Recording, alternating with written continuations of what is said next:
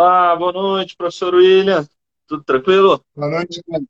Tranquilo e você? Tudo bem, tudo tranquilo. Só muito calor. né? Oi? Muito calor, né? Muito calor. O ventilador tá aqui, ó, do lado, assoprando aqui. Tô até com medo que ele esteja fazendo barulho demais aqui, mas vamos lá. É, eu, eu. Seu ventilador. A imagem tá boa? Tá um bom. ângulo aqui. Não, não, tá bom, tá bom, tá bom. Deixa eu só. Ah, eu tô vendo o Marlon. E aí, Marlon, como é que você tá? Grande Marlon. É, Já aproveitar aqui enquanto a gente está nesses minutos iniciais para já ir divulgando aqui, espalhar aqui para umas pessoas, já convidar algumas pessoas aí para participar.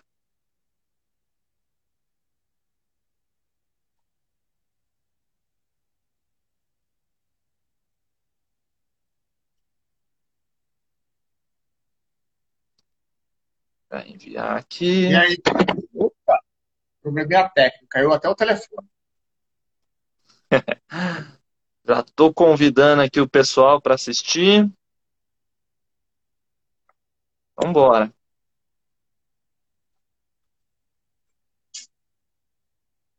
Pronto, já convidei aqui pelo menos umas, umas 10 pessoas aqui, já chamei, já espalhei aqui.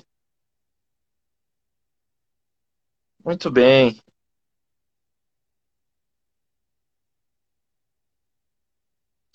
Muito Eu bom. que você faz Estamos- bastante vídeo, hein, Ed? Oi? Você faz bastante vídeo, né? Opa, tô o tempo todo postando. O pessoal tem pedido, eu vou postando. Eu vejo, cara. O pessoal vai pedindo, eu vou postando. Todo dia tem vídeo, então. Ah, eu, eu ainda posto por dia. Cara, meu dia é muito corrido, mano. Nossa vida. É, é correria, é correria para fazer esses vídeos aí, mas mas a gente faz, né? O pessoal pede, a gente faz. É, ué. Isso aí. Bem, enquanto o pessoal vai entrando, a gente já vai conversando aí aos pouquinhos, né? Já vamos entrando mais ou menos na live, e aí o pessoal vai entrando, o Instagram vai espalhando essa live aí. Muito bem, vamos lá. Estou aqui hoje com o professor William, referência aí no Sandá, referência no Suaijal, referência nas Américas de Suaijal, hein? Ah, obrigado. Nas Américas, hein? Mas eu tô muito tempo, tô muito tempo nessa estrada. Meu Deus. Um, um dos, um dos treinos, um dos melhores treinos que eu já fiz foi o treino da seleção paulista, em que você deu a aula pra gente. Um dos melhores Nossa. treinos do Suaijal. E, inclusive, eu, eu, eu- uma coisa aqui que eu vou tô expondo para todo mundo, né? Eu não tenho, é, apesar de eu ter feito o Suaijal, gostado muito do Suaijal, tô meio parado ultimamente, mas eu aprendi Suaijal é, de uma forma assim muito brusca, né? Foi através de seminários com o mestre Li, né? Grão-mestre Li, lá em São Paulo. Sim. Então, assim, eu fiz umas, sei lá, umas seis aulas. Foi em seis aulas, assim, de Suaijal, de três horas, quatro horas cada aula, carcando matéria e aprendendo ali na, na marra, né? E só não, não, a intenção dele era pegar essa turma e graduar essa turma faixa preta, né? É, de acordo com o currículo que ele mostrou pra gente, a gente aprendeu o conteúdo até a graduação antes da preta, para fazer um exame para preta, né? Mas é, eu não cheguei a fazer esse exame, então eu não tenho a graduação de faixa preta do, do mestre Li. Lógico que eu também não tenho nenhuma graduação com o mestre Li, porque foi ali um seminário intensivão que foi só socar, socar matéria mesmo, né? Mas de treinar, treinar mesmo, foi o treino da seleção paulista. E aquilo lá foi treino e foi um baita de um treino, hein? Faz tempo, né? Ah, Faz obrigado, Ed. Faz Faz muito tempo. tempo. Faz tempo. Faz 2014, 2015, se eu não me engano. Acho que foi dois- 2015, eu acho que foi. Eu já estava no Suaijal já há cinco anos.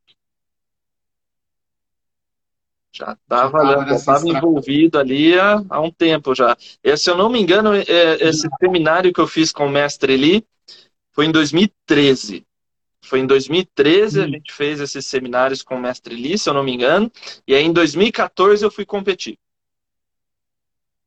Ah, em 2014 2013 eu, eu entrei para Estava no tava no Sul-Americano lutando. Foi minha última luta oficial. Foi 2013. E aí eu fui para os campeonatos de, de Soijal, cru, cru, cru, porque nem treinar eu tinha parceiro para treinar direito aqui, né? Porque eu sou de Campinas, né? E eu fui para São Paulo para aprender nesses seminários. Então, eu fui praticamente cru. Eu peguei um amigo aqui, é, treinei com ele, ensinei algumas técnicas só para ele me ajudar a treinar. E fui, fui com a cara e com a coragem, né? Cheguei no, no, no campeonato, é, tinha uma luta só na minha categoria, porque o Soijal é muito, muito pequeno ainda, né? Não tem volume ainda de competidores. Então só tinha uma luta, empatei, foi 0 a 0 aquela luta e perdi no critério de desempate. De, que ano que foi cru, isso? Eu tava tão cru, foi 2013, foi meu primeiro. Não, 2014, minha primeira competição. Eu tava tão cru que eu não consegui fazer nada. Hã? Eu acho que eu tava nesse evento. Foi o Campeonato Paulista. É, com certeza eu tava nesse. Paulista. Ah, Osasco, eu acho. Osasco. Eu acho que foi em Osasco. E Campeonato Paulista foi, já foi final direto, né? Só tinha uma luta final e eu fiquei segundo, perdi no critério de desempates. Não fui pro brasileiro. Não fui, porque o brasileiro não lembro onde foi, mas era longe, aí eu acabei não viajando. Mas eu participei do brasileiro do Mestre Lee. E aí, como eu já eu uhum. Meti a cara nos treinos, já estava treinando um pouco mais. E aí no brasileiro do Mestre Lee, aí sim, aí eu fiz umas quatro, cinco lutas, consegui ficar em segundo lugar. Legal, legal. Mas é isso aí. Mas cara, é, é uma outra energia, é um outro Kung Fu, é, é outra pegada, Sajal. É. Outro universo. Outra coisa. É outra coisa. É. Assim, eu me identifiquei muito com o Soijal porque eu, eu vinha do Sandá. Né? Na verdade, eu vinha do Kung Fu tradicional. É, se eu não me engano, você também, né? Você veio do, do, do Hungar, né? Então a gente começa Sim, praticamente com o tradicional, né? Eu comecei com o Cholifá, é, fui para o Cochu, evoluí para o Sandá. Do Sandá, uma das partes mais legais que eu mais gostava de treinar nas lutas eram as quedas. E aí foi quando eu entrei no Suaidial, conheci o Suaidial. Aí eu falei, nossa, é só queda. Ah, beleza. Agora estou em casa. Aí foi o treino de queda, e aí eu me identifiquei muito com o Soidal, porém eu não competi muito, né? Porque eu competi em 2014. Depois competi, se eu não me engano, em 2015. Em 2016 eu me lesionei, aí eu não competi mais. Eu lesionei o quadril, precisei operar, fiz cirurgia, aí fiquei parado. Aí eu não, não nem sandar, nem nada, não competi mais nada, né? Agora que eu já estou bem mais recuperado, o fortalecimento está em dia, vamos ver se eu começo a retomar aí. Ah, bora! bora! O Saidial, é, ele está muito envolvido em diversas modalidades do Fu. Né? Diversos estilos de Kung tem Saidial lá dentro. E o Sandá são quedas do Saidial adaptadas com luva. Exatamente. São algumas variações do, do Saidial. E na China, você toda a seleção chinesa de Sandá treina job. Eles, eles, é. eles fazem esses dois caminhos e o atleta de sandália tem que treinar job. Tanto que você vê aquela lutadora de MMA, a Zhang, né? Sim. A lutadora do, do, do UFC. Ela tem N vídeos dela treinando com roupa de suai. Sim. Vai treinar outra coisa. É, um, um então, complementa o outro, né? É, então, o, Shuai, para o atleta de sandá, na hora que ele, ele pega essa mecânica na hora que ele muda seu centro de gravidade, porque é uma outra visão de luta, Sim. Né, outros tipos de lutar, ele altera o sandá dele de um jeito absurdo. Exatamente. Falo que o lutador tem que fazer chuar. Exatamente. É, como eu já gostava muito da parte de queda, eu treinava por querer mesmo, né? Porque tem muita gente que foge, né? A gente fala de luta, tem muita gente que chega lá no sandá e foge das quedas, tem medo de cair, cai, ah, levanta, cai, levanta, o pessoal abre o bico, né? Eu, pelo contrário, eu gostava da parte das quedas. Então eu já me direcionava nesses treinos de quedas no próprio sandá. Né? E com o Swaidial aí completou, né? Foi, foi, a, foi a cereja do, do bolo, né? É porque aquela história, né? O praticante de sandá, se ele se ele está fazendo sandá, é, ele tem que entender que as três instâncias, né? A curta, a média e a longa. A curta, para mim, a média, a longa, a média eu vou jogar braço. A, a longa eu vou uhum. jogar perna. A curta e muito perto eu vou jogar as quedas. Caiu de novo, desculpa aí, gente. Aí, se você, se você Uma faz sandar... Side out, hein? Derrubou o celular no side out, hein? É. é. mais ou menos isso. Então, se você faz sandar e não pratica quedas, você não faz sandar, cara. Tá fazendo futebol, tá fazendo boxe, é. tá fazendo qualquer outra coisa. Mas não usa o termo de sandar. O sandar tem quedas. é o nosso diferencial. Sim. É, é o nosso diferencial. Não tem outra luta de trocação que tem projeção. É o sandar só. Exatamente. Né? Talvez, Exatamente. talvez então... um tambor né? O sambo também tem, né? Mas o sambo ele tem a luta no chão, né? Que a gente não tem. Mas é, é outra coisa já também. Outra coisa. Então, você falar que você faz sandava, você não faz quedas, você tá manco. Exatamente. Manco. Exatamente. É Bem, vamos lá. Acho que já deu tempo aí do. Ó, oh, tô vendo Pedro Molinari. Pedro, ele é lá de Jacutinga, Minas Gerais. Um bom garoto, um bom lutador, bom atleta de sandar. Abração, Pedro. Isso aí. Bem, acho que já deu tempo aí pro Instagram é, avisar o pessoal, né? Deixa eu já aproveitar aqui, já compartilhar mais, com mais algumas pessoas, já mandar aqui para mais algumas pessoas. Pessoal que está assistindo, por favor, compartilhe aí a live também. A gente vai entrar no assunto aqui. A gente está só dando uma enroladinha para para o pessoal ir entrando, mas a gente vai entrar no assunto bem interessante aqui, falar de treino, falar de saúde, principalmente para quem não treina, para quem quer treinar, quem tem curiosidade, tá? Então já chama aí, convida aquela pessoa que está sedentária aí, precisa fazer uma atividade física, já convida ela para assistir. Deixa eu já compartilhar aqui. Pronto, já chamei mais umas pessoas aqui. Bem, vamos lá. É lógico que essa live depois vai ficar disponível em podcast também. Então, quem quiser escutar essa live, é só procurar aí nas plataformas, Spotify, Google Podcast. A gente vai estar tá lá também. Provavelmente daqui a alguns dias já vai estar tá disponível, tá bom? Bem, vamos lá. Antes da gente começar, professor William, por favor, é, a gente já bateu um papinho aqui sobre o Ideal e tudo mais, mas conta pra gente sua história, como é que você começou na arte marcial, como é que você começou a dar aula?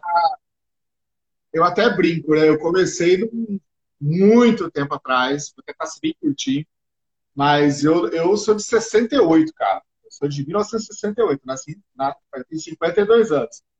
Então eu comecei no meados de, de 79, 80. Vamos chegar para os anos 80, que é mais fácil para a pessoa entender. Pronto. Então, dos anos eu comecei nessa fase, anos 80 era outra pegada, né? Era outra Sim. história de artes marciais, né? Karatê era karatê, Kung Fu era Kung Fu, judô, era bem tradicional toda essa história. Então tinha academia de Kung Fu, academia de karatê, um olhava para a cara do outro, era muito engraçado. Mas tinha todas essas pegadas, né? Cada um respeitava muito o seu estilo, o seu estilo. Então eu comecei meados dos anos 80 então já tem uns 40 anos aí brincando, né? 41 anos aí de artes marciais. Comecei no Louva a Deus, Tom Long. Do Tom Long, do Louva a Deus, eu fui pro Hungar, é Tigre. Sim. Aí acabei me formando. E o Sandá, para mim, foi consequência. Porque naquela minha época, o Sandá não era separado, ensinado separado. Sim. Você treinava, o tradicional, depois de um tempo você ia para o sandá. É, que até se chamava coxu antigamente, né? A gente chamava coxu antigamente. Né? Eu não sei se você chegou a ver isso, mas, por exemplo, teve uma época ao Yuri de, de Minas Gerais. E aí, Yuri? tinha uma época que para você participar de eventos de sandá, você antes da luta, lá no Yuri, você tinha que fazer uma forma qualquer de Kung Fu tradicional. Os juízes. Uhum. O juiz via que você fazia uma forma de Kung Fu, ele deixava você lutar sandá. É. Olha que doideira que era a época. Muito diferente hoje em dia. É, eu não peguei essa época então, aí, não, mas eu já escutei essas histórias. É, então, é, é fato. E a gente, tipo, os campeonatos não eram tão organizados hoje em dia, poucos recursos. Eu tenho minhas luvas iniciais até hoje, cara. Você Olha só. Nisso? Olha só. Eu tenho, Relíquia, tenho minhas luvas com 18 anos, elas estão aqui comigo. Não tinha esse tatame bonitinho que a gente hoje em dia. Ah, é. Eu já cheguei no tatame de lona. Já viu esse tatame de lona? Eu comecei a treinar Sabe, com lona carpete. Então, nossa, eu, eu, eu, eu não tenho tatame de lona, cara, que arrancava o couro do pé, ou o pé inteiro. É. Mas eram outros períodos. Exatamente. E aí, o Soidial para mim foi uma descoberta, foi uma consequência. Eu, muitos anos atrás, décadas, na verdade, atrás, eu estava com muita dor no meu pescoço, fui fazer uma ressonância magnética. Eu tenho uma lesão na minha cervical. E o médico falou assim na época que, olha, você não pode mais lutar, você não pode fazer mais nada. Ela é. é. Me pegou.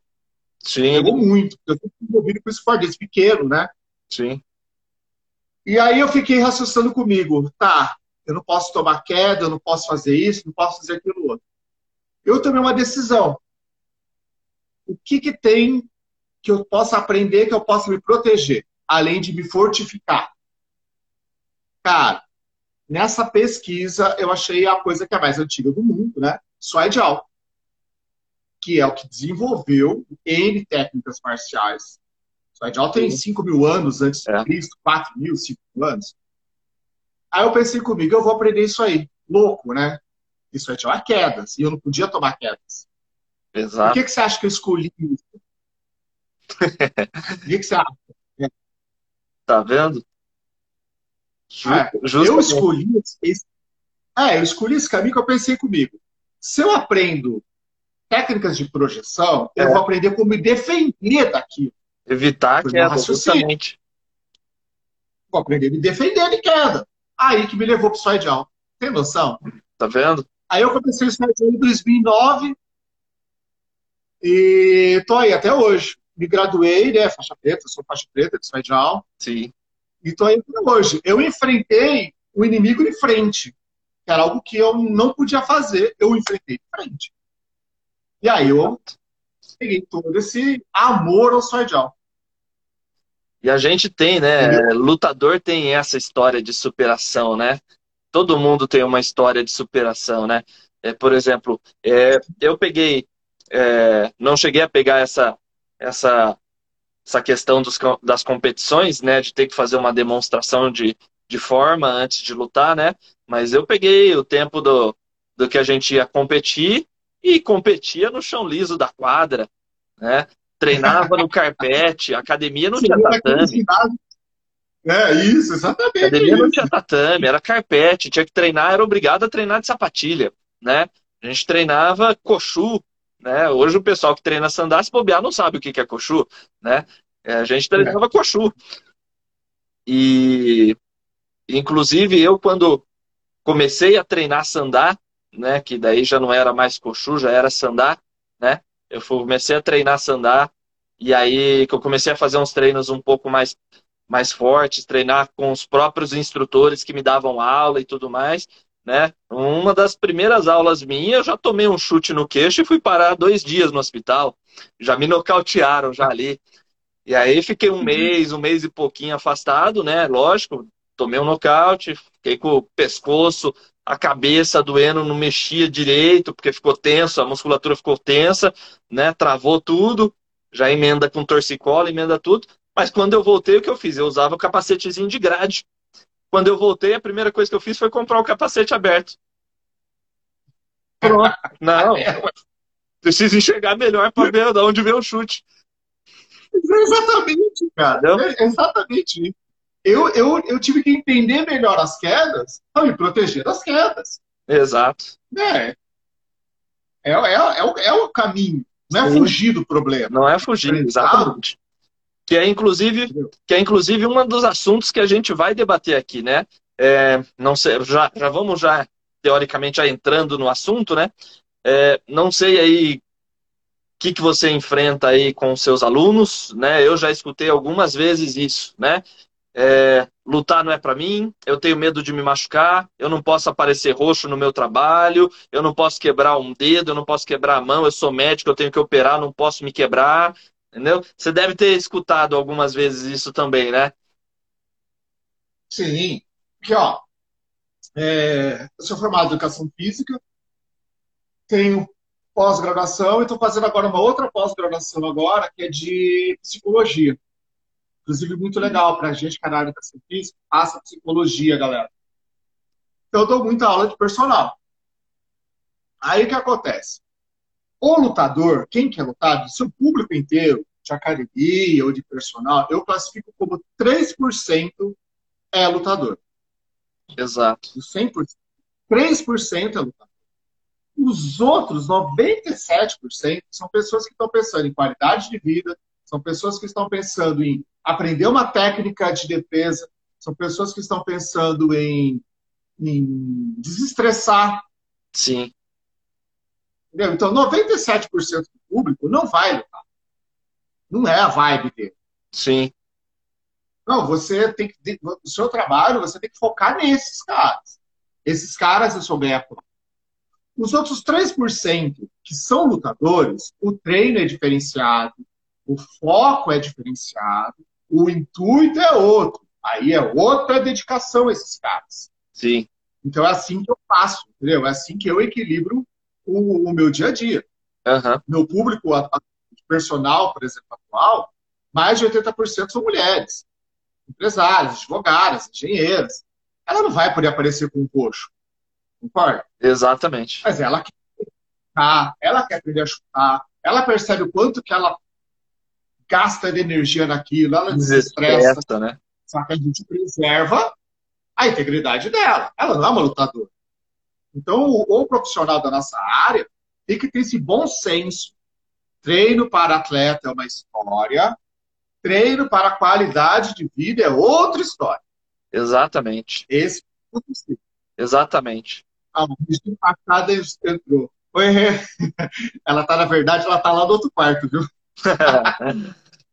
é, mas é exatamente isso aí que você falou, né? A gente tem que saber. É, eu, eu debati isso um pouquinho com o Robinho na primeira live que a gente fez, né? Você tem que saber direcionar o seu aluno, né? O nosso papel como professor é isso: é pegar o aluno, identificar é. o que ele quer, o que ele precisa, né? Para fazer o trabalho corretamente e direcionar ele de acordo com o interesse dele. Senão você espanta o aluno, né? Você espanta. Lógico. Né? Porque se a gente, a gente, o nosso trabalho é fazer a pessoa se sentir bem com a atividade. a primeira, a primeira história é a pessoa se sentir bem. Porque quem procura um profissional de educação física, quem procura um personal, significa o quê? Que ele está em busca de algo que ele está sentindo falta. Exatamente. Então né? você tem que entender isso, cara, e ele tem que se sentir bem. É a primeira Sim. questão do personal. Ter sucesso, faça o cara se sentir bem. Exatamente. Senão, você é só mais um no mercado e mais um no mercado tem vários. Tem muito. Por causa da pandemia, não sei se você percebeu, por causa da pandemia, é, meu, meu celular quer brincar de slide Por causa da pandemia, surgiu diversos pessoas dando aula de tudo que é tipo, tudo que é nível, não vou julgar ninguém. Sim. O mercado é para tudo. Mas eu acho que o que segura é a qualidade, o que segura é o seu tipo de trabalho, o que segura são o profissionalismo. Aí segura. Sim. Então, o mercado está muito concorrido e tem para todos os gostos. Exato, exato. É isso aí, porque com eu sempre dei aula em academias, né? Então, é, principalmente academia muito focada já em Kung Fu. E eu não era o dono da escola, né? Eu tinha que seguir um padrão. Eu tinha que seguir as orientações que eram me, me cobradas, né? Que eram cobradas de mim. Então, a gente via isso lá na, na academia, né? Os alunos queriam aprender as técnicas de luta, queriam aprender a socar, chutar, queriam usar isso como atividade física, não necessariamente como competidor, como um lutador, levar um pouco mais a sério isso, né?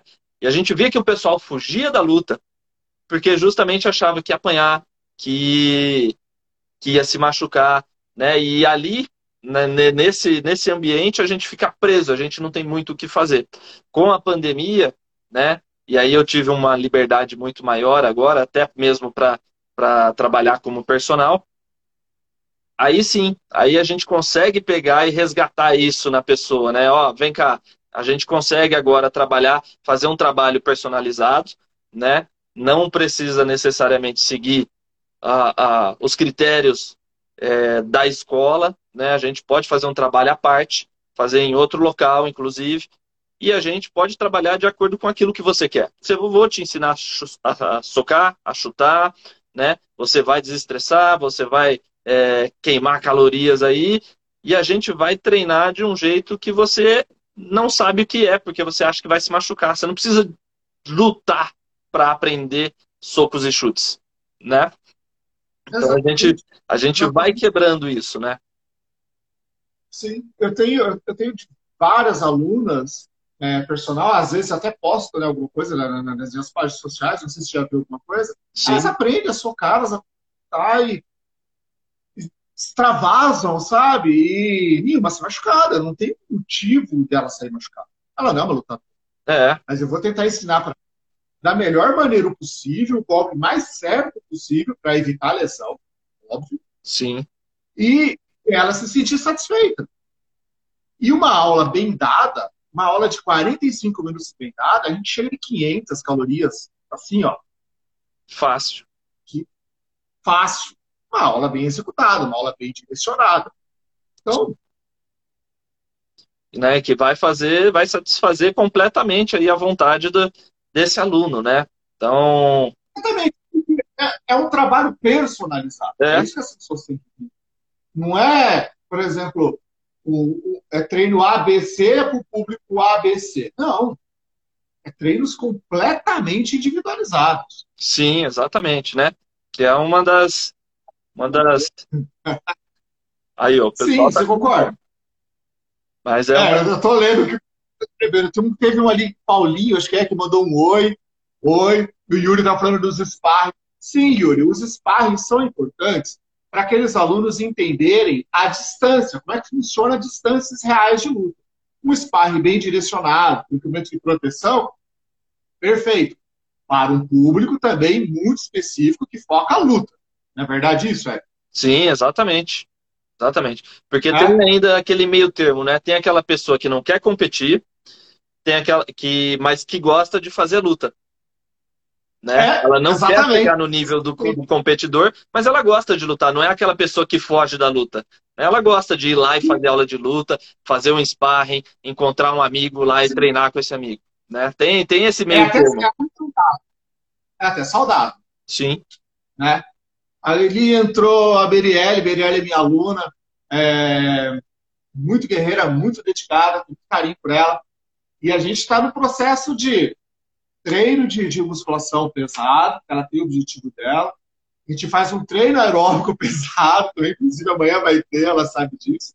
E a gente vamos cumprindo os nossos objetivos, as nossas metas. Então, basicamente, o que a gente tem que fazer como personal é isso: direcionar, focar e mostrar o resultado para o aluno. Sim. Mostrar para o aluno que ele consegue chegar lá e ele está no caminho certo. E nós somos o quê? Tanto eu, tanto você facilitadores. Exato. A gente indica um pouquinho.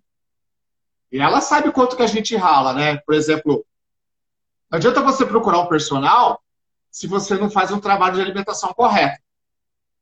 Resolve? Exatamente, exatamente. Uma coisa complementa a outra.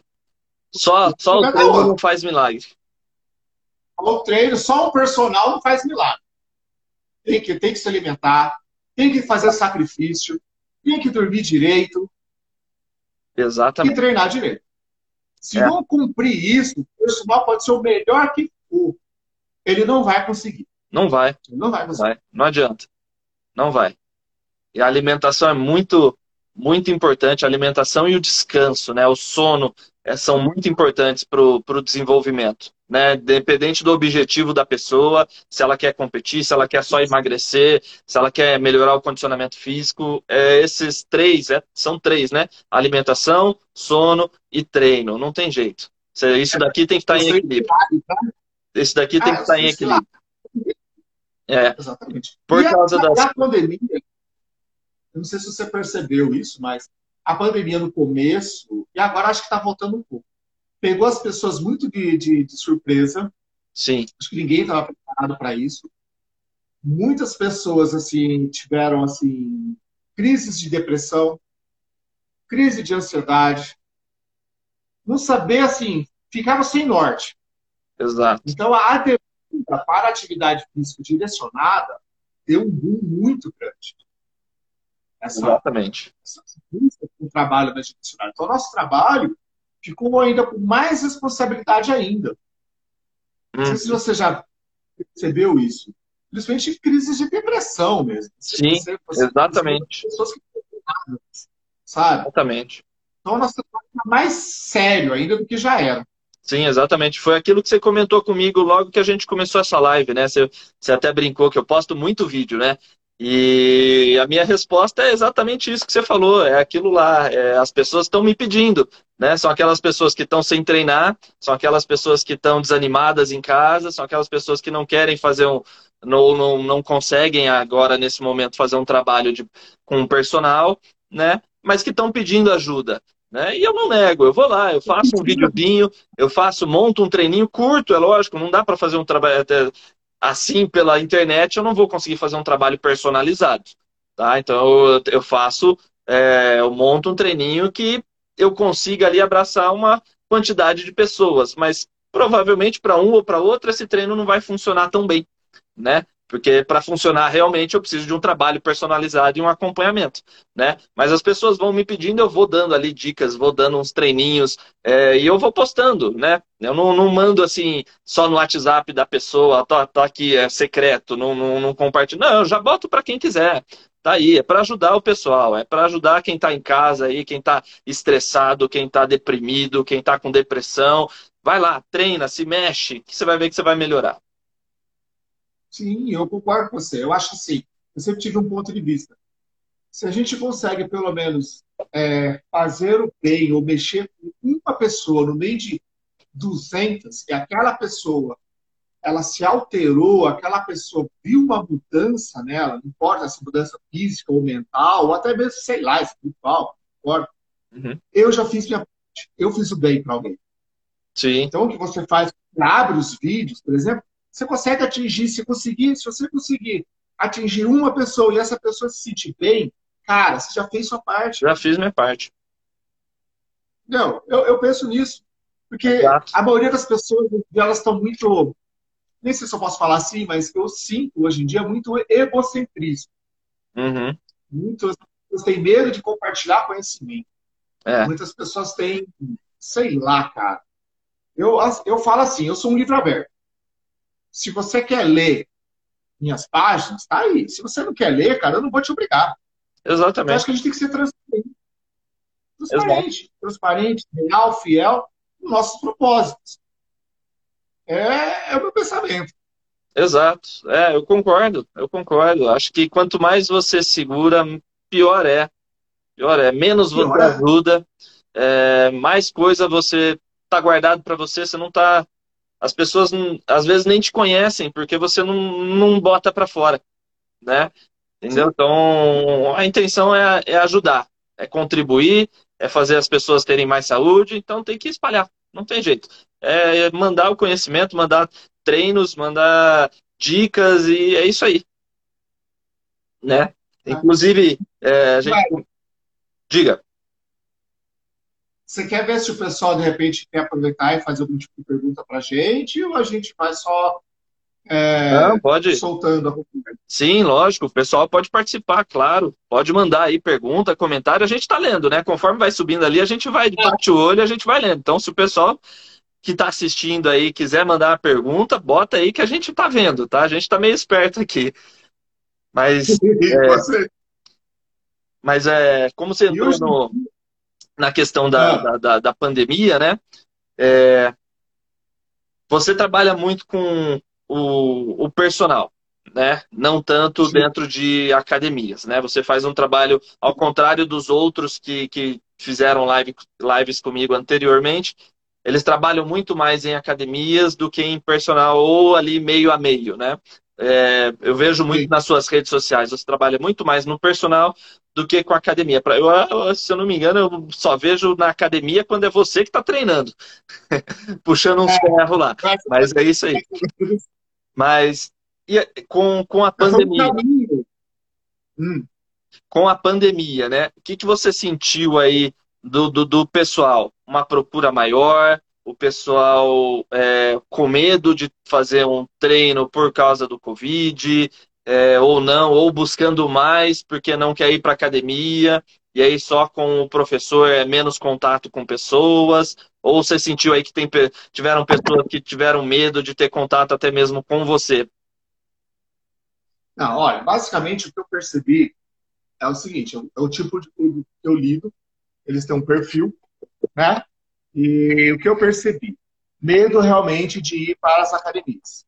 A primeira questão foi essa. Sim. Medo mesmo, pessoal. E até hoje alguns ainda têm esse receio, eu não tiro a razão deles. Sim. Acho que cada um tem que saber até onde vai. Aí, é... juntou esse receio das academias, que ainda mais que no começo ficou muito, muito perdido, né? ninguém sabia direito o que estava acontecendo. Eles, fizeram uma busca de quem? De pessoas que eles confiavam. Foi o que aconteceu no meu caso. Uhum. É, eu já dava aulas de personal e dava aula também em academia. Mas eu já dava uma ou outra aula de personal.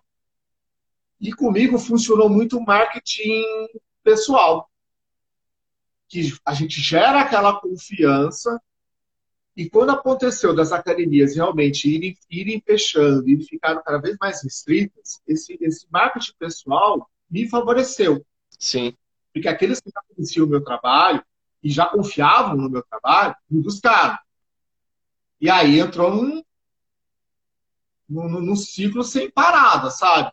Que você, você tem a confiança da pessoa, você, ele sabe como você é profissionalmente, ele sabe que você se cuida, ele sabe que você vai cuidar dele, e ele está no espaço dele.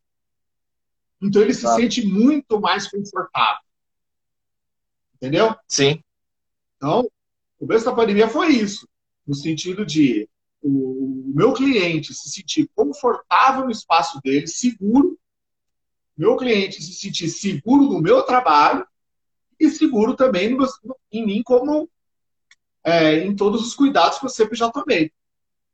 Aí disso foi gerando vários, mas muito do marketing pessoal. É, o boca a boca, né? Aquela velha história.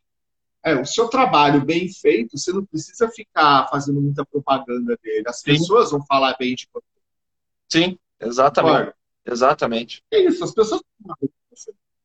E aí foi o que aconteceu. Aí toda a minha, minha agenda se alterou de um jeito que hoje eu posso falar para você que é minha agenda toda focada no trabalho personalizado. Eu não dou mais aula em academia. Eu não tenho mais espaço para academia. E eu também já não imagino dando aula em academia. Sim. É, exatamente. E principalmente quando as pessoas já te conhecem, né? sabem que você entrega o resultado, sabem que você vai ajudar realmente, né? Não é ali aquela Sim. coisa que ah, fica na dúvida, né? E aí é muito mais fácil as pessoas é, te divulgarem, né? As próprias pessoas, os próprios alunos começam a te divulgar, né? É, é. E os antigos é, começam a te procurar. Né? É, gera toda aquela confiança, a confiança tem o resultado junto, então a pessoa já confia em você. Você mostra resultado. Isso tudo junta. Pronto. Porque eu, eu busco, sabe, Eric, é trabalhar muito além do físico. Uhum. Eu gosto de ir além, eu gosto que a pessoa, eu, eu gosto de tentar entender o máximo possível aquela pessoa, gosto de tentar entender ela, para que eu consiga direcionar realmente para o que ela precisa. Sim. E eu, eu, eu, falo que a gente acaba a gente tem que ter muita sensibilidade, porque às vezes você montou algo para alguém, se estudou, você baseou tudo que você precisava, só que aquela pessoa, naquele momento, ela não está naquilo. Então você tem que ter a sensibilidade ainda o suficiente de ir moldando o caminho para a pessoa chegar onde você quer. Exato. Eu acho que um personal, ele é o que me levou a fazer a psicologia agora, né? A psicologia. Você conseguir também entrar nesse outro contexto das pessoas. Aí você trabalha o físico, trabalha a mente, e a pessoa, ela está satisfeita. Sim. Acho que isso que é um trabalho personal. Sim. Aí, além do físico. É, a gente já vê, assim, uma, uma mudança muito grande mental, né? Nas academias, quando você trabalha com grupos, né?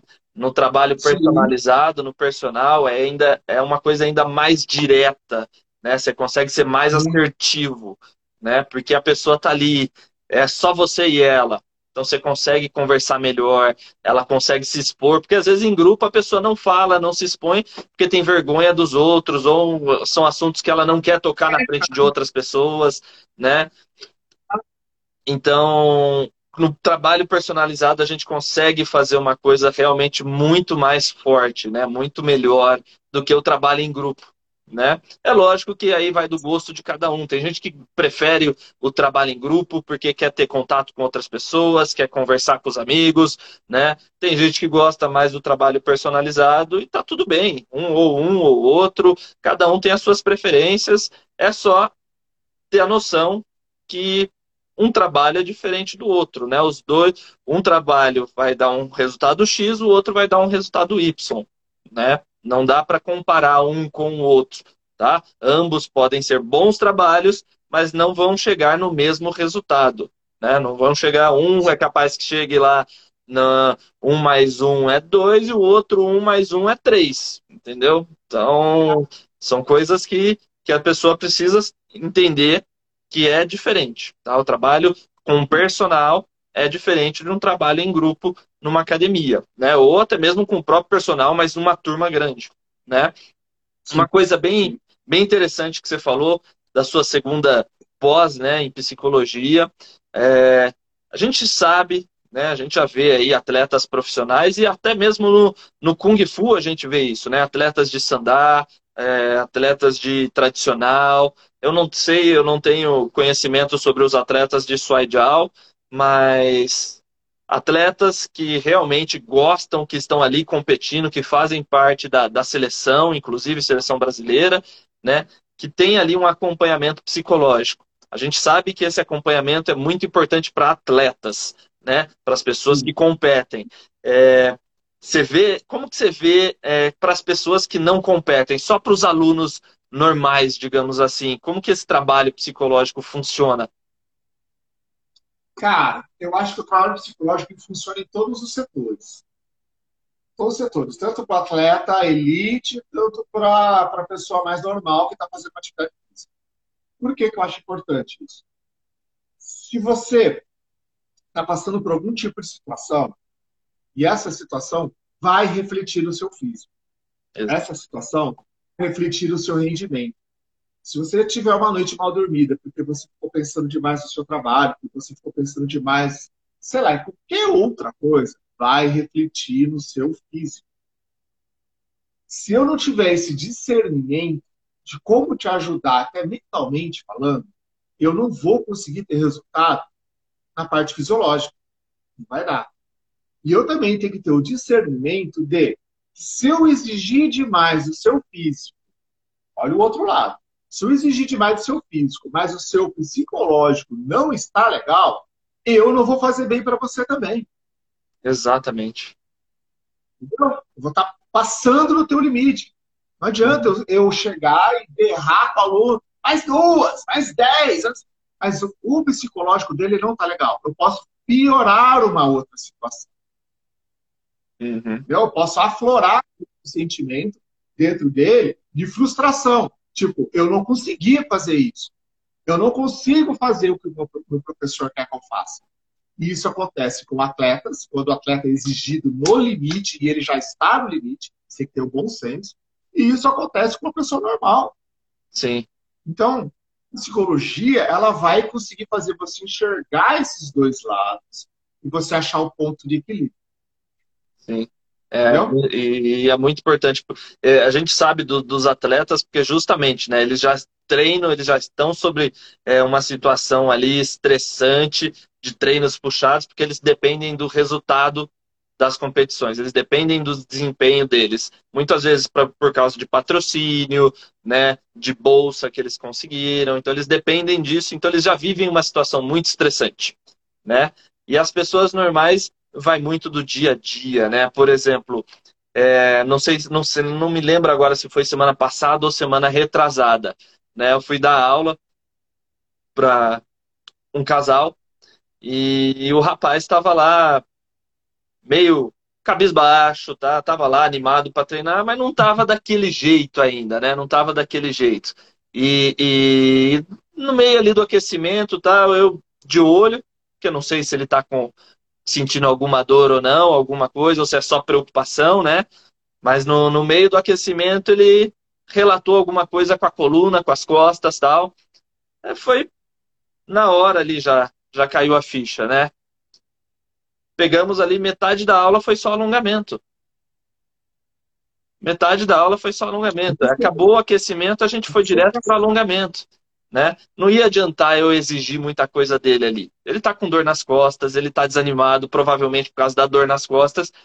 Então a gente fez alongamento, deitou, sentou, puxou aqui, puxou ali, relaxou as costas dele, para ele conseguir no final do treino fazer alguma coisa um pouco mais aeróbica para ele se sentir bem também, né? Para a gente ligar ali o hormônio do, do bem-estar e, e ele se sentir bem. E foi o que aconteceu. No final do treino ele estava feliz. Né? E a gente tem que ter essa sensibilidade. E às vezes, é, a dor nas costas, ela pode ser má postura. Essa má postura pode estar envolvida com o trabalho.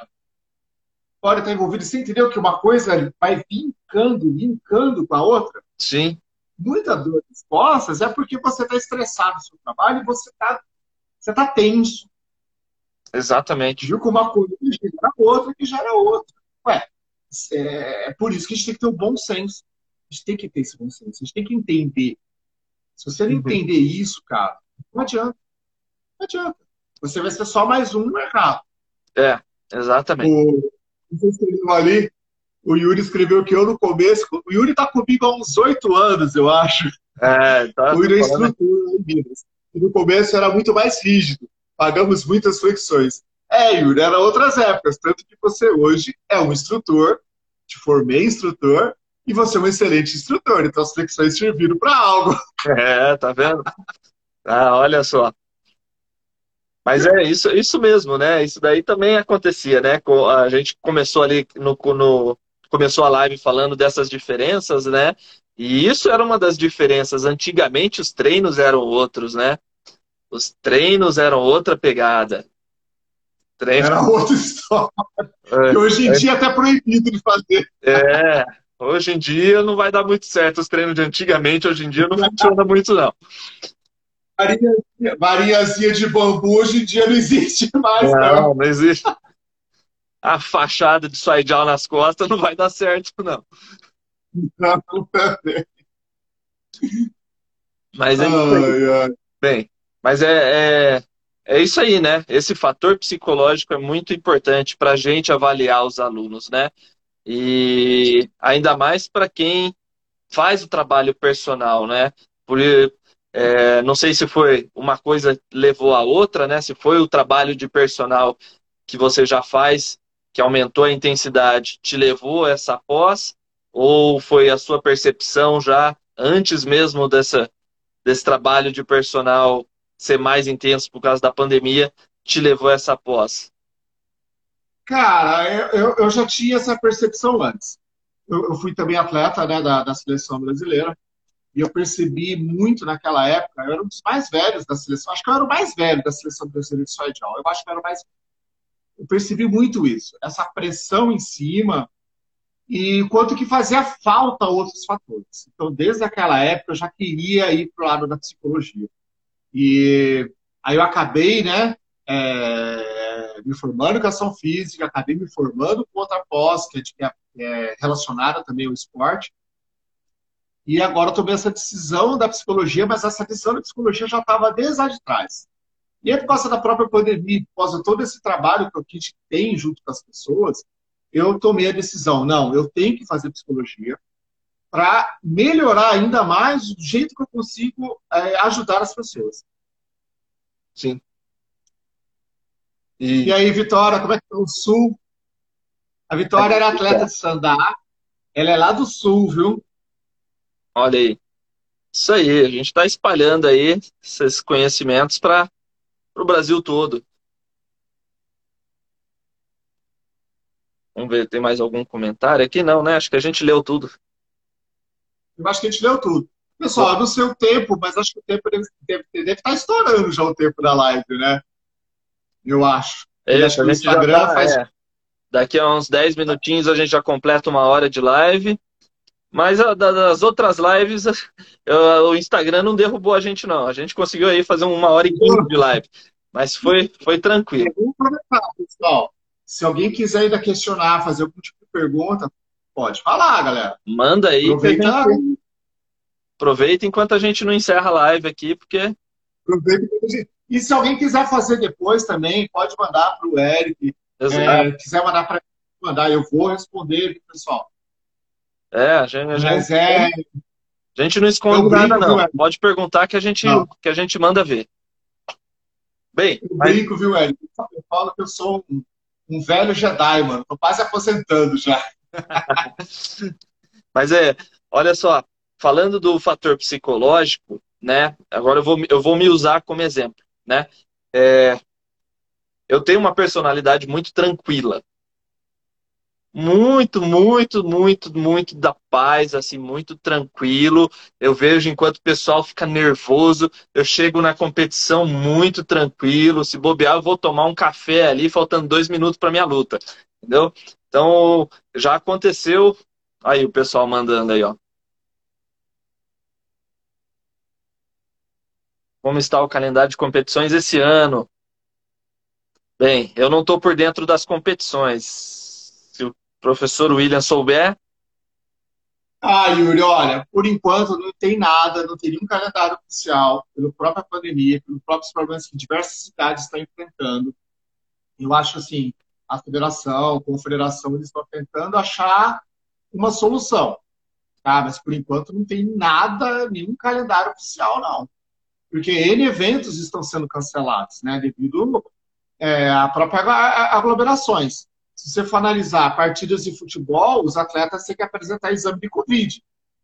Como que você vai fazer um evento de sandá e obrigar também, sei lá, obrigar os atletas a fazer um exame? Então, é, é, esse ano ainda está bem delicada essa história. É.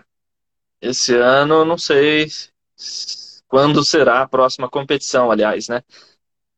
Voltei a treinar há pouco tempo, estava com crise de ansiedade. Graças ao tatame e ao sandá, estou muito melhor. Está valendo a pena cada gota de suor. Natan, seu aluno? Natan. Eu acho, que, eu acho que ele é de Minas. É, não recordo o nome, até me desculpa, viu, Natan? Que muita gente, eu é. não me recordo.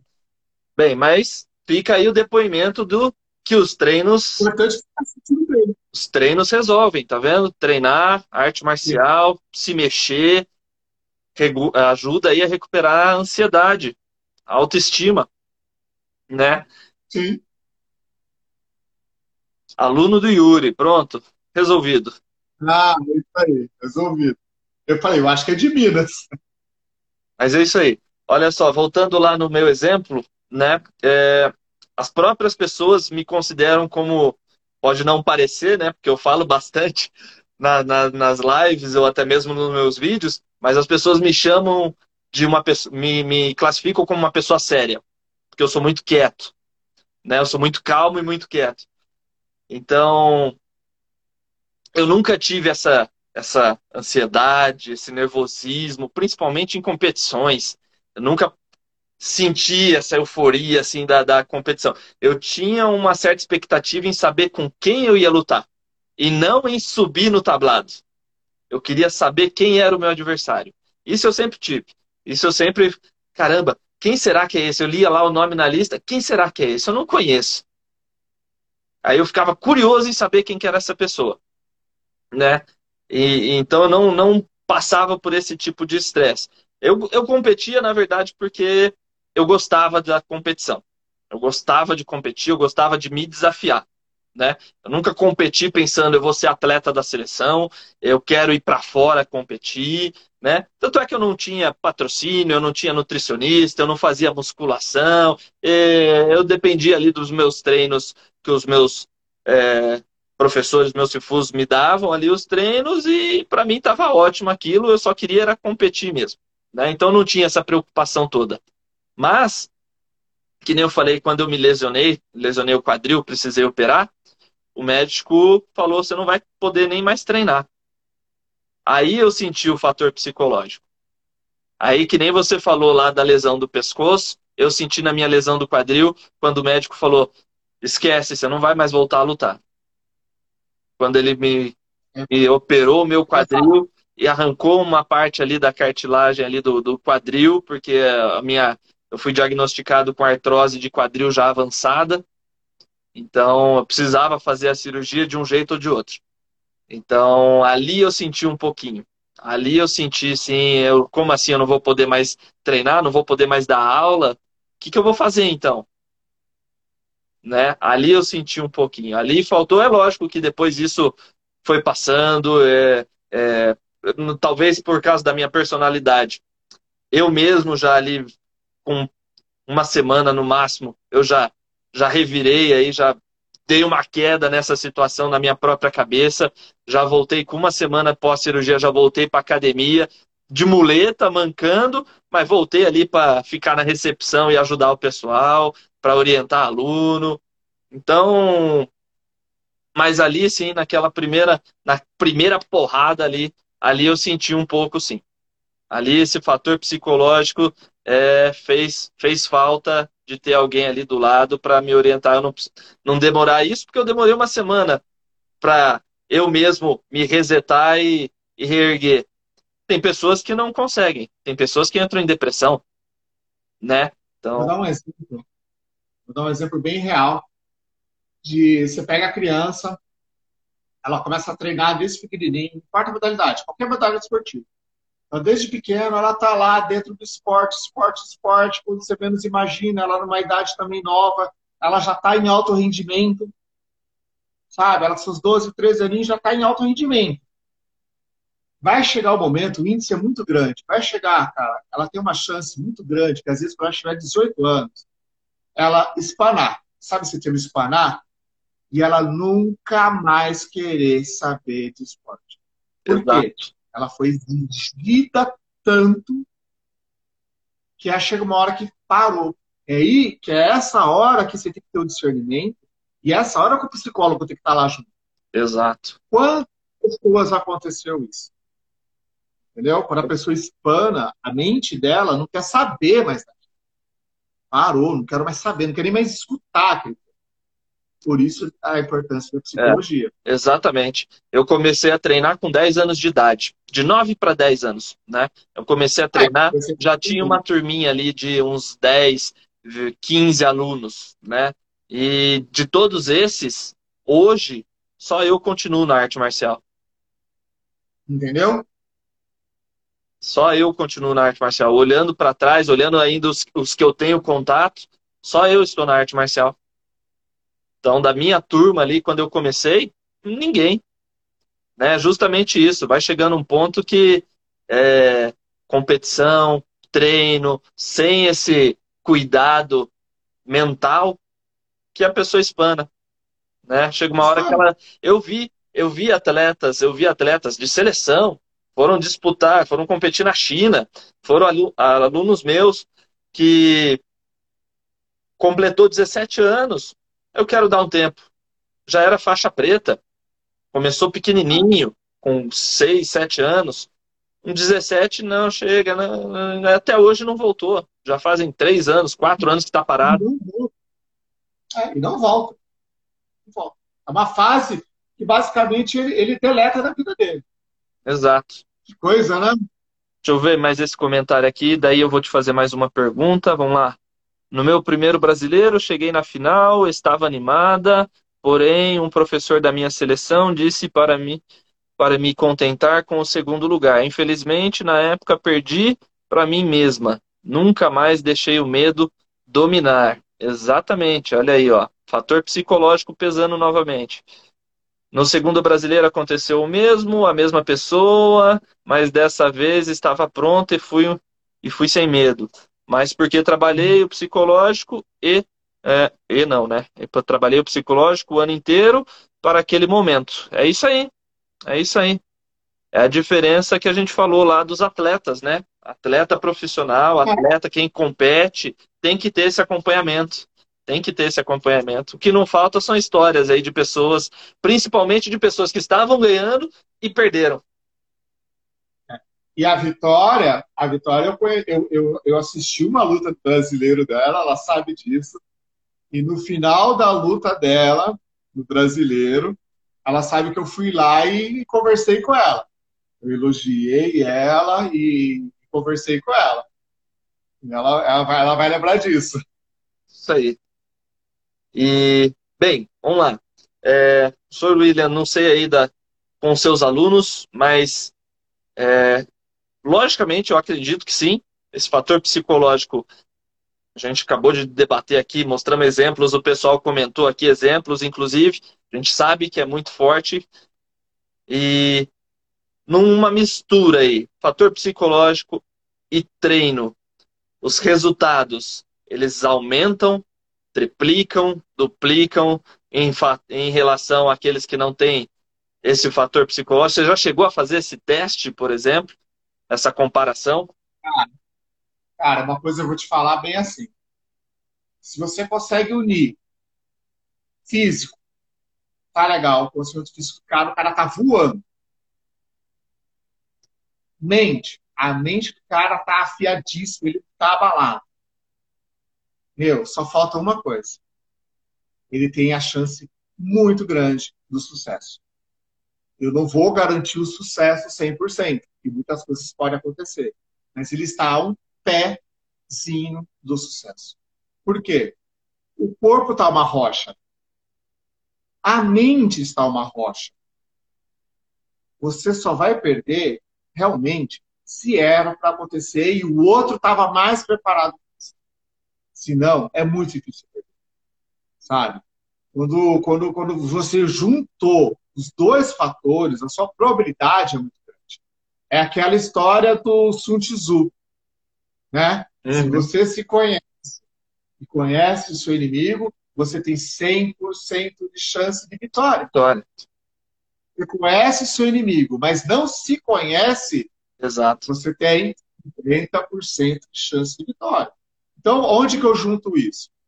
Eu sei o quanto que eu preparei meu atleta, fisicamente, então conheço. Eu mostrei para ele o quanto que ele aguenta, então ele se conhece. Eu preparei a mente dele e mostrei para ele o quanto que ele é capaz. Então a mente dele conhece mais ele por dentro. Nós estudamos o nosso oponente. Nossa chance de vitória é muito grande. Entendeu?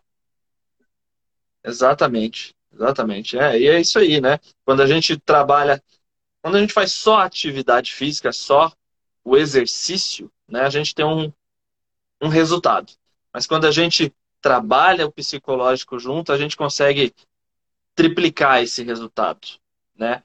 Eu já tive é, como exemplo alunos do tradicional, quando eu dava aula em academia ainda, né?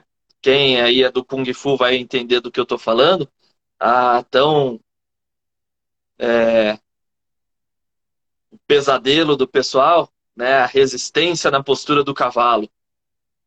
Ah. Principalmente se tiver é. com bastãozinho na perna, né?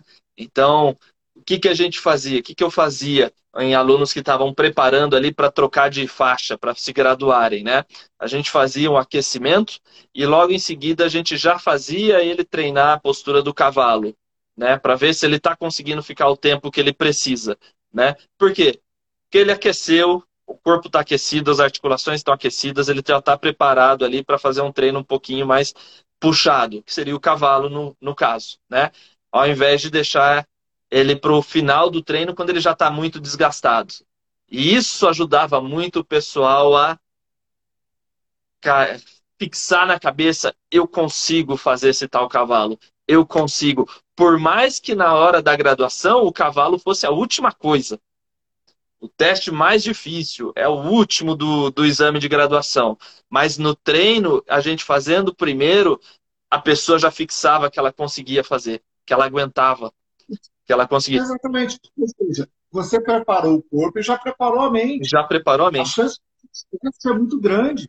Isso quando não acontecia, isso quando não acontecia o seguinte, fazia o aquecimento, dava o cavalo lá para a pessoa, a resistência do cavalo, ela não aguentava. Eu falava, descansa, respira, vamos continuar o treino, depois a gente tenta de novo. Depois da aula eu grudava essa pessoa, vem cá, lembra do cavalo? Vai lá, bebe uma água, alonga um pouquinho, a gente vai repetir. Tá pronto? Tô pronto. Então vamos lá, presta atenção. Você só vai fazer a graduação se você fizer o cavalo agora. Senão você não vai mais fazer a graduação. Ela não fez no começo, ela já gastou a perna no começo, ela já gastou ali todo o condicionamento, toda a perna durante o treino, e no final do treino, por mais que seja uma, teoricamente, uma porrada, mas é um, um estímulo para a pessoa se superar, né? É aquele estímulo do tipo, ou eu faço agora ou eu não vou conseguir a minha graduação, né? Sim. Aí a pessoa fazia. Sim. Fazia até com mais tempo. Às vezes eu ficava marcando, não avisava que acabou, fazia 10, 20, às vezes 30 segundos a mais. Eu faço isso e as alunas agora, as minhas alunas de personal vão morrer, mas eu faço isso com as minhas alunas de personal. Final do treino, eu sempre jogo prancha. Eu falo para elas, 30 segundos, ó, tô marcando no relógio. Velho, eu passo dos 30 segundos. E elas ficam lá, mas esses 30 segundos? Tá, tá aqui, ó. O que, que, eu, que, que eu provo para elas? Vocês conseguem. Exatamente. Eu faço isso. É, ué. E às vezes deixava o aluno, deixava o aluno lá até ele cair sozinho pegava o cronômetro e mostrava aqui, ó. Como que você não consegue é. fazer? Dá para você fazer três é. exames é. seguidos, aqui, ó. Entendeu? Então é. é mas isso que eu faço no, na prancha. Olha aqui, ó. Olha quando você conseguiu. É, então. A escreveu um negócio que eu vi, que eu presenciei lá no brasileiro. Olha, dá uma olhada. Aqui, ó. Naquele brasileiro, professor, motivei os outros atletas também pois percebi que inconsciente aquele prof... inconsciente, isso mesmo, inconsciente aquele professor desmotivou a todos. Uns conseguia ajudar a vencer, outros, infelizmente, é é, não tem jeito, né? É o trabalho do profissional quando não é bem feito, não adianta, né? A gente tem o poder é. de levar a pessoa até a vitória ou afundar a pessoa de vez. Infelizmente, não dá para nem todo mundo consegue levar erguer a moral de, dos seus alunos, né? Infelizmente. É, eu, eu presenciei esse fato, sabe? Então eu sei do que ela está falando. Infelizmente, a gente não vamos julgar ninguém, mas Sim. acontece isso. É. Acontece isso. Uma coisa que, por exemplo, o Sandar, não vou dar nomes, mas Sandar. Eu estou aqui sentado, meu atleta está lutando. Tá um outro professor lá do outro lado, eu escuto outro professor falar assim: bate, soca. E eu do meu lado fico pensando: ajudou muito o seu atleta, hein? Bate, soca. Que instrução que é essa? Entendeu? Não, é aquela história. Tem profissionais e tem profissionais.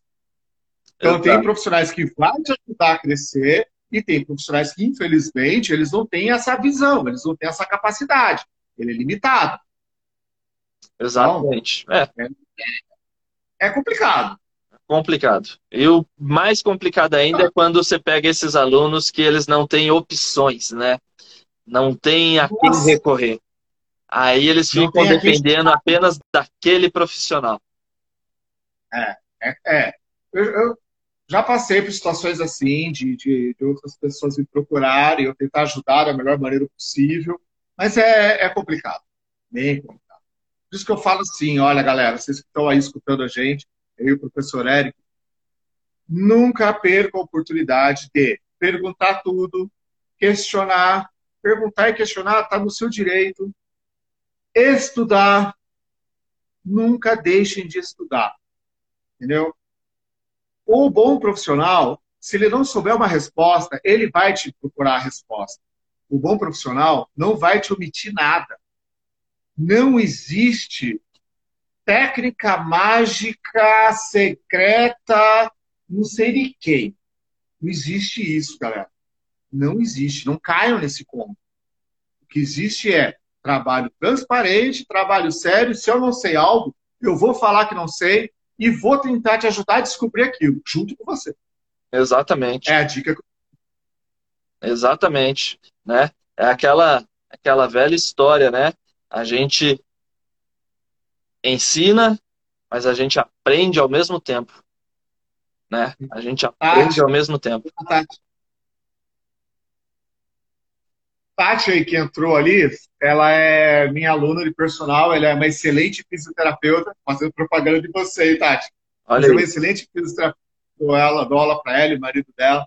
São pessoas assim, uma energia maravilhosa. Faz o.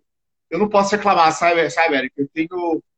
Ah, os meus alunos, é aquilo que você falou, eles me transmitem muita coisa boa também. Sim. E de contrapartida, eu também dou muita coisa boa para eles. Eu não posso falar um lado com os alunos, a gente tem uma troca de energia muito boa.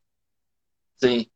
É, quando a gente é, consegue fazer essa troca, a evolução é mútua, né? A gente cresce e o aluno também. É, isso é fundamental, isso é fundamental. Não dá para crescer sozinho, né? Quando você cresce sozinho, quando você começa a crescer sozinho, quando você olha para os lados, você está sozinho. Né? Não tem mais ninguém. Então, é isso aí. Bem, então, acho que a gente bateu o martelo aqui.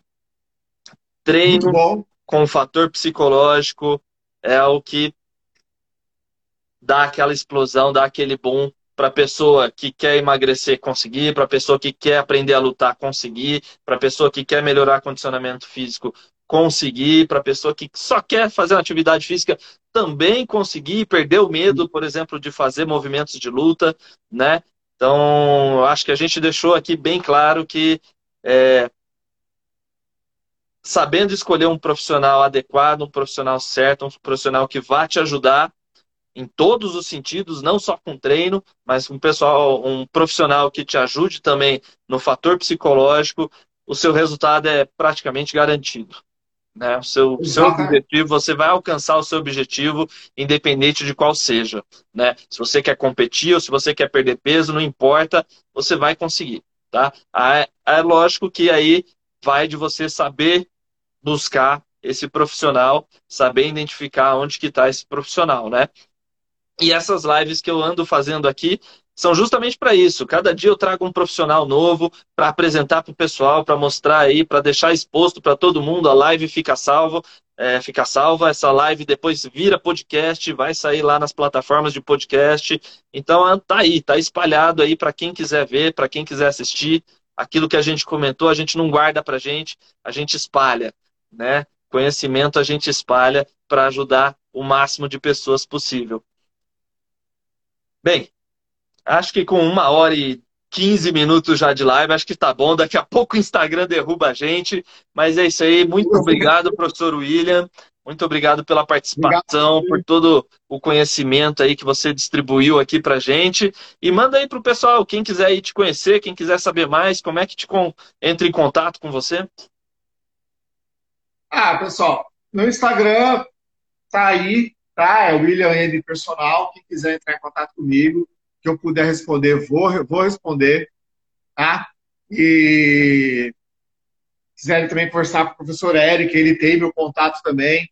Galera, que eu puder fazer, eu sempre vou fazer.